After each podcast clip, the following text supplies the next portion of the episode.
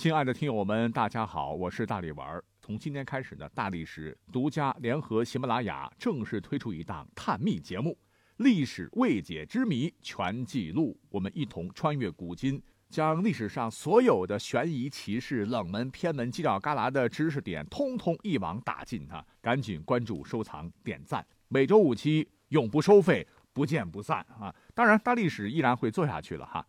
那么，因为这个节目刚开起来，没有什么知名度，所以呢，就暂时放在大历史里边，算做个宣传吧，哈，希望大家伙不要介意啊。好，我们一起来听节目吧。踽踽于山川，攘攘于人海，斗转星移，唯有历史让时间永恒。由喜马拉雅联合大历史独家推出探秘类节目。历史未解之谜全记录，欢迎收听。大家好，今天要讲到的天启大爆炸，历史上又被称为王工厂大爆炸，是天启六年（一六二六年）五月三十日，明朝首都北京发生的一场神秘的大爆炸事件。当天，在没有丝毫征兆的情况下。位于北京城西南的王宫火药库附近区域，突然发生了一场离奇的大爆炸。这场爆炸由于灾难巨大、起因不明、现象奇特，堪称古今未有之变，故与古印度的死丘事件、一九零八年六月三十日俄罗斯西伯利亚的通古斯大爆炸并称世界三大自然未解之谜。那么这场事件是如何发生的呢？据明代的《民报·天变底钞》记载，一六二六年五月三十上午九时左右，京城天色皎洁，忽有声如吼从城东北方渐至城西南角，同时有一特大火球在空中滚动。巨响声中，天空丝状、潮状的无色乱云横飞，有大而黑的蘑菇灵芝状云，像柱子那样直竖于城西南角。刹那间，天昏地暗，尘土火光飞急，天崩地陷，万事平沉。而更恐怖的是，东自阜成门，北至刑部街，长一千五百至两千米，宽六千五百米范围内。不时有从空中坠下的人头，或眉毛、鼻子，或额头，纷纷扬扬。而德胜门外坠落的人臂、人腿更多不胜数，伴随木头、石块、家禽等，像天雨一样落下来，景象惨不忍睹。一时间，数万间房、两万多人都被炸成粉末，死者皆裸体。另据记载。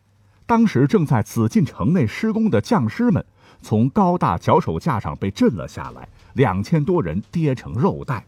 为皇帝出宫准备的仪仗队中的大象，因受惊从象房中奔逃出来，满街乱窜，践踏百姓，死伤无数。而爆炸发生之时，当朝天子天启帝正在乾清宫里用早膳。突然，大殿震动，皇帝扔下饭碗，起身直奔交泰殿，速度之快，惊慌的内侍们一时未来得及跟上，只有一个贴身侍卫扶着他。但行至建极殿时，有木坎冤瓦自空中坠下，天启帝的贴身侍卫脑顶被砸裂，一命呜呼。天启帝喘息未定，一人跑入交泰殿，躲到大殿的一张桌子下。同时，乾清宫大殿严重损坏，一派狼藉，御座御案都翻倒在地。侍奉皇帝进早膳的太监皆殉难，无人存活。不满周岁的皇太子朱慈炯在宫中被砸死。事后有人分析爆炸原因，第一种说法是陨石坠落。据当时史料记载，天外有声如吼。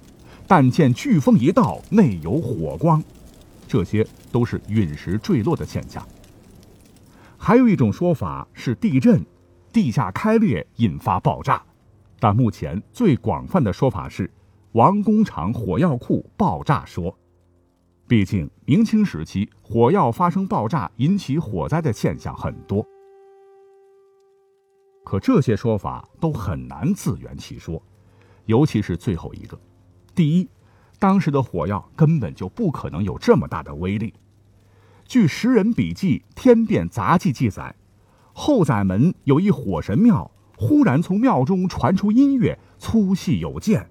而后又忽然有一大火球腾空而起，顷刻后东城便出现了爆炸，而这些呢跟火药没有关系。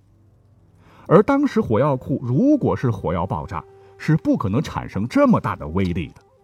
要知道，根据史书记载，当时火药库日产火药只有两吨左右，常规储备也只有一千多吨，而爆炸的威力。推算出来，足足有两万多吨的黄色炸药威力。当时的火药是黑火药，可不是过了很多很多年后才被发明出来的烈性炸药——黄色炸药 TNT。两万多吨是什么概念呢？就相当于小型原子弹的爆炸当量。难怪如今也有人觉得。据史书记载，爆炸时有大而黑的蘑菇，灵芝状云，像柱子一样形状的烟雾升腾，这跟原子弹爆炸时的末日景象何其相似哉！但那个时候会有原子弹吗？那么导致天启大爆炸的真正原因是什么呢？期待各位听友留言讨论，说不定你会成为最终破解谜案的福尔摩斯。